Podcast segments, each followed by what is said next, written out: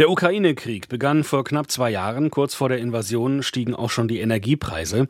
Die Abhängigkeit von russischem Gas war zuvor sehr groß, was dazu führte, dass wir Gas teuer aus anderen Ländern kaufen mussten, als der Krieg dann begann. Die Preise waren für einige Menschen kaum zu bezahlen. Mittlerweile scheint sich die Situation am Energiemarkt etwas beruhigt zu haben. Im Herbst 2022 hat man als Neukunde für Gas noch 40 Cent pro Kilowattstunde zahlen müssen.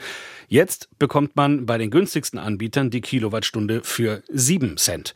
Und auch europäisches Erdgas ist zum Wochenbeginn so günstig wie lange nicht. Gestern lag der Preis nach langer Zeit mal wieder unter 26 Euro pro Megawattstunde.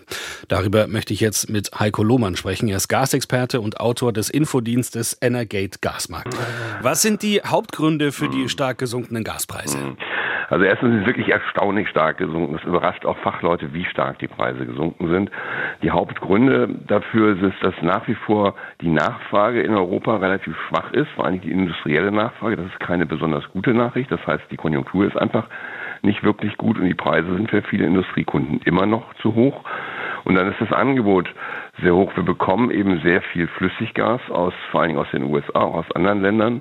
Und der dritte Punkt ist, der Winter war relativ mild und die Speicher sind sehr, sehr gut gefüllt nach wie vor mit über 70 Prozent. Das ist deutlich mehr als im langfristigen Durchschnitt. Wenn wir jetzt mal nach vorne denken, in ein paar Wochen ist Frühlingsanfang, da bleibt es länger hell, es wird wärmer. Bleibt dann auch der Preis für Gas eher stabil, weil wir einfach weniger heizen? Ja, das ist natürlich immer der Blick in die Glaskugel. Aber im Prinzip haben Sie recht, das müsste eigentlich so sein. Ich glaube, was man nie vergessen darf, erstens, der Ukraine-Krieg ist nicht vorbei und damit sind auch die Risiken eines zusätzlichen nochmal äh, Störung von Gasversorgung nicht mehr vorbei. Es gibt ja nach wie vor russisches Gas in Europa.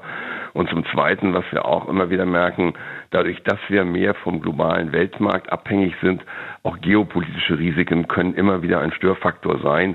Beispielsweise der Krieg im Nahen Osten kann dazu führen, das haben wir auch gesehen, dass eben Reaktionen erfolgen, dass versucht wird, den Schiffsverkehr zu stören. Und das hat auch möglich, kann auch Auswirkungen auf das LNG-Angebot haben. Die Bundesregierung, die hat ja auf die Energiekrise mit dem Ausbau der Flüssiggasversorgung reagiert mhm. und LNG-Terminals bauen lassen. Die festen Terminals, die sind noch im Bau. Einige schwimmende Terminals, die sind aber schon in mhm. Betrieb. Das war ja ursprünglich mal als kurzfristige und schnelle mhm. Lösung gedacht. Mhm. Bleibt es dabei? Es sind drei Terminals, die im Betrieb sind. Ganz offen, entscheidend sind eigentlich gar nicht so sehr die deutschen Terminals, sondern das, was wir über die Terminals in unseren Nachbarstaaten hier in Deutschland bekommen. Es sollen jetzt noch drei Terminals in Betrieb gehen. Das hätte eigentlich schon diesen Winter erfolgen sollen. Und Sie merken an der Tatsache, dass die Preise niedrig sind, obwohl diese Terminals nicht in Betrieb gegangen sind, dass so ein bisschen die deutschen Terminals die Kirsche auf der Sahne sind aber nicht wirklich entscheidend für die Versorgung gewesen sind. Aber wie gesagt, das liegt auch daran, dass wir vom Wetter her und von den anderen Konstellationen her nicht unbegünstigt waren. Hätten wir uns diese Terminals in Deutschland also eigentlich auch sparen können? Wären ah, wir auch so zurechtgekommen? Es sieht von den Mengen her so aus, aber wie gesagt, als Sicherheitspuffer, wenn es denn enger wird, ist das schon günstig, mehr Kapazität zu haben. Also von daher, glaube ich, wäre es zu kurz gesprungen zu sagen, wir hätten uns diese Terminals sparen können. Aber für die Versorgung haben wir es in der aktuellen Situation nicht gebraucht. Aber als sozusagen Versicherungsprämie ist das schon ganz gut. Die interessantesten Interviews zu den spannendsten Themen des Tages. Das ist SWR aktuell im Gespräch. Jetzt in der ARD Audiothek abonnieren.